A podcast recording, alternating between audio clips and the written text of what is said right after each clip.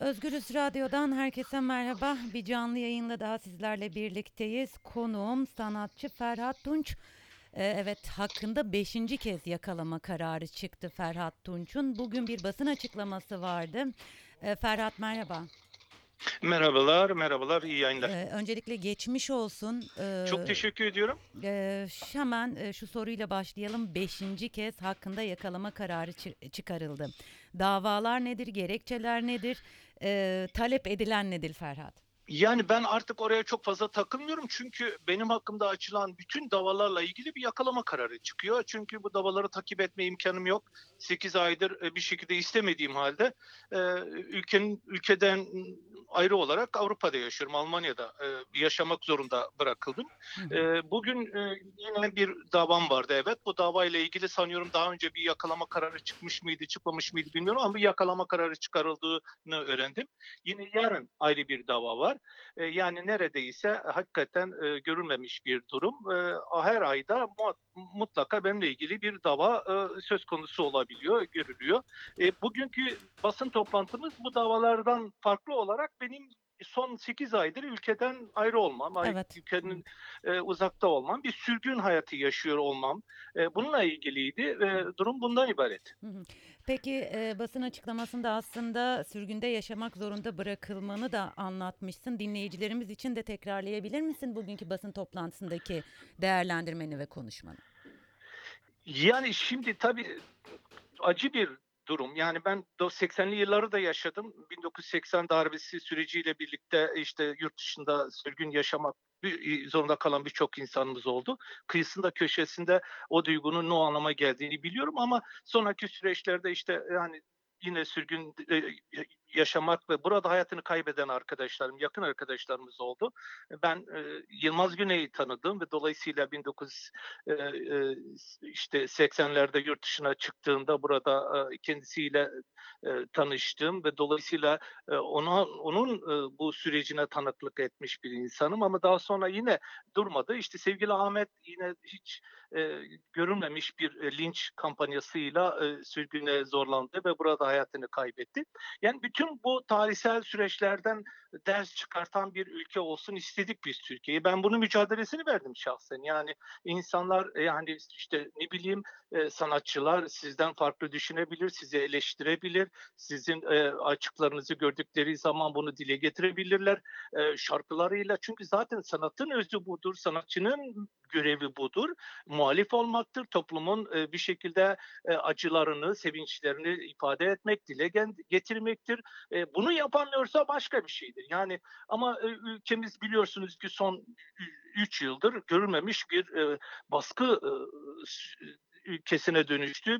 Yani bu büyük bir cenderede, cendereye almış dur hissediyor insanlar, muhalif düşünen herkes ve sanatın evrensel ilkeleriyle bir şekilde arasına hani mesafe koymamış olanlar için e, ve ötekileştirilmiş olarak görülen insanların sesini e, dile getirdikleri için e, ve iktidarı eleştirdikleri için, e, pozitif bilimi savundukları için, tekçi, baskıcı anlayışlara karşı çıktıkları ve çoğulcu bir demokrasiyi benimsedikleri için sanatçılar e, e, ne yazık ki e, yargılanıyor, tutuklanıyor ve sürgünde yaşamak zorunda bırakılıyor.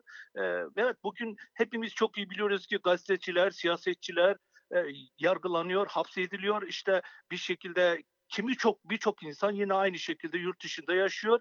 E, içeride veya dışarıda e, artık hayat hiçbirimiz için yani bu iktidar gibi düşünmeyen her insan için zindan haline dönüştü. İnsanlar artık konuşmaktan, sosyal medyada fikirlerini açıklamaktan e, neredeyse endişe edecek bir duruma geldi. E, savaş, ekonomik kriz ve adaletsizlik görülmemiş bir boyutta. E, yani ailelerin toplu halde intihar ettiği bir Türkiye'den bahsediyoruz. Bu ülkenin sanatçısı olmak gerçekten bu anlamda zordur. Ve biz tabii ki kendi ülkemizde bunların bu değerlerin mücadelesini vermemiz gerekirken, şarkılarımızı özgürce söylememiz gerekirken buna da imkan tanınmıyor, hayat hakkı tanınmıyor. Sadece mesele ben değilim. Bugün cezaevinde olan sanatçılar var. Grup yoruma yapılanlar ortada.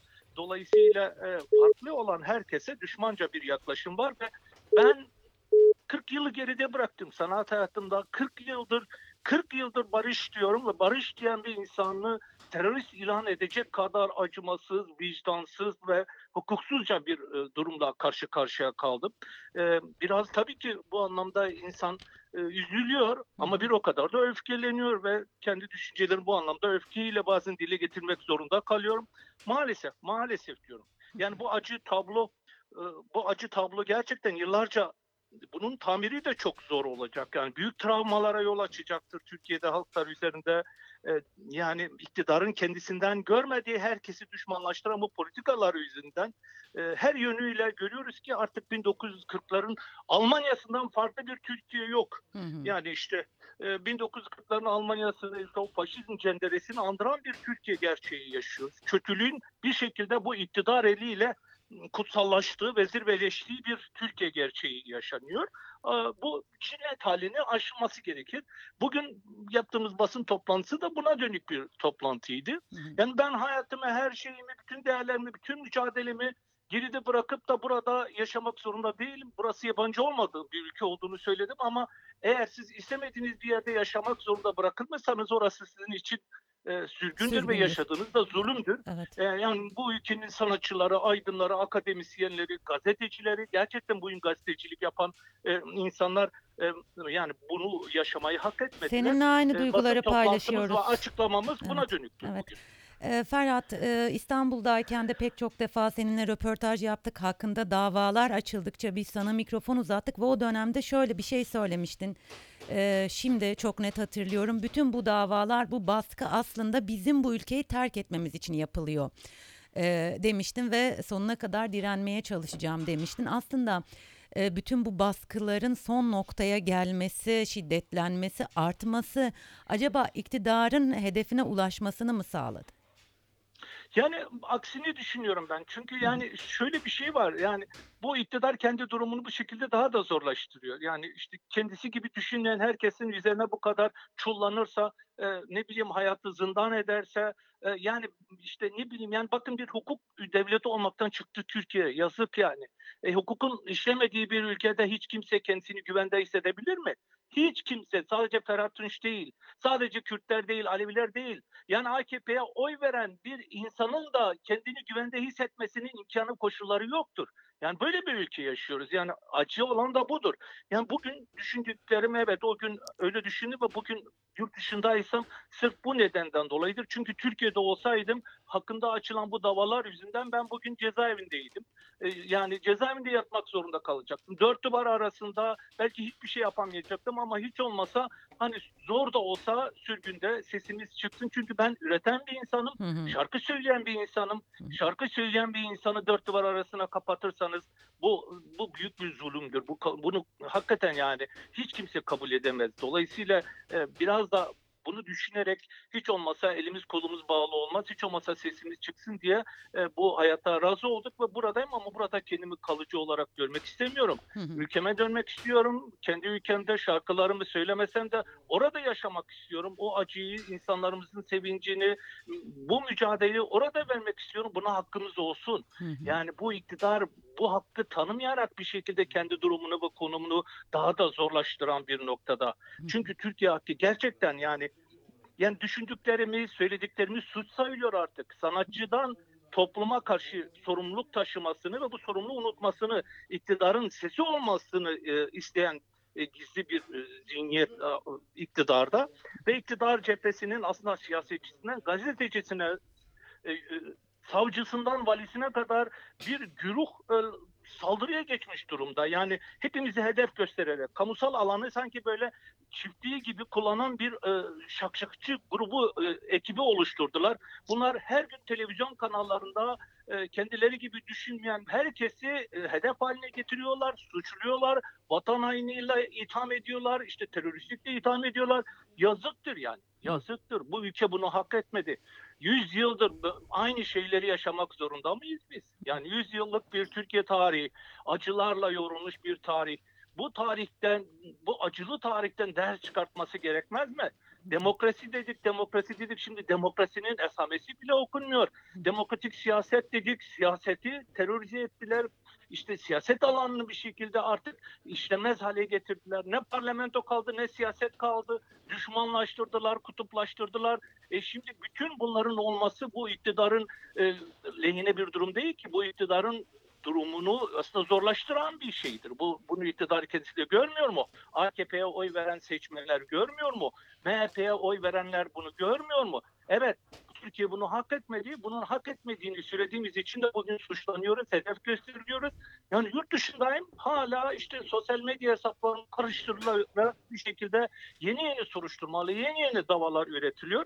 Ee, üzüntü verici bir durum. Tabii ben bunu hak etmediğimi anlatmaya çalıştım bugün. Yani biz evet biz bunu hak etmedik. Biz güzel bir Türkiye için mücadele ettik. Türkiye'nin düşmanı değiliz.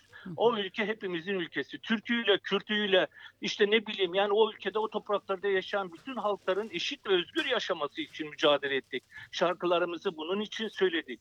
E, yazıktır yani siz bu bu ülkeye yazık ediyorsunuz ve bundan geriye dönülebilir ve dö- geriye dön- dönmeleri gerekir. Bu gidişat iyi bir gidişat değil. E, bu hakikaten akılsızca ve vicdansızca e, dayatılan bir süreçtir. Bu süreci hep birlikte aşmamız gerekiyor. Ee, Ferhat çok teşekkür ediyorum zaman ayırıp e, bilgi verdiğin için bizlere. Ben teşekkür ediyorum. İyi yayınlar diliyorum. Sağ Çok olun. teşekkürler tekrar. Özgürüz Radyo dinleyicileri Ferhat Tunç e, konuğumuzdu. Hakkında beşinci kez yakalama kararı çıktı. Aslında yakalama kararı ile ilgili çok fazla yorum yapmadı. Çünkü buna alıştığını ve Türkiye'de hakkında onlarca dava olduğunu söyledi. Şu anda yurt dışında yaşadığı için neredeyse bütün mahkemeli açılan mahkemelerle ilgili hakkında yakalama kararı çıkartıldığını söyledi. Bugün bir basın açıklaması yaptı. E, Ferhat Tunç aslında sürgünde olmanın mecburiyetini yaşadığı yaşadığı için bir isyandı adeta diyebiliriz. Eğer insanlar baskıla, baskıdan dolayı, düşüncesinden dolayı yargılanıp kendi ülkesinde baskı altında hissediyorsa ve yaşamak istemediği halde başka bir ülkeye gidip orada yaşıyorsa bu sürgündür ve aynı zamanda zulüm anlamına geliyor Ferhat Tunç dedi. Ülkede demokrasinin D'sinin de olmadığının altını çizdi. Ee, bu bir an önce aslında belki de hukuki açıdan e, açılan davaların sonuçlanmasını ve e, kendi ülkesine geri dönmek istediğini, orada mücadele yürütmek istediğini, ülkesini çok sevdiğini söyledi Ferhat Tunç. Bizler Özgürüz Radyo olarak Ferhat Tunç'un sesi olmaya çalıştık. Evet e, bir e, canlı yayınımızın daha sonuna geldik. İlerleyen dakikalarda yeni konu ve konuklarla birlikte olacağız. Şimdilik hoşçakalın.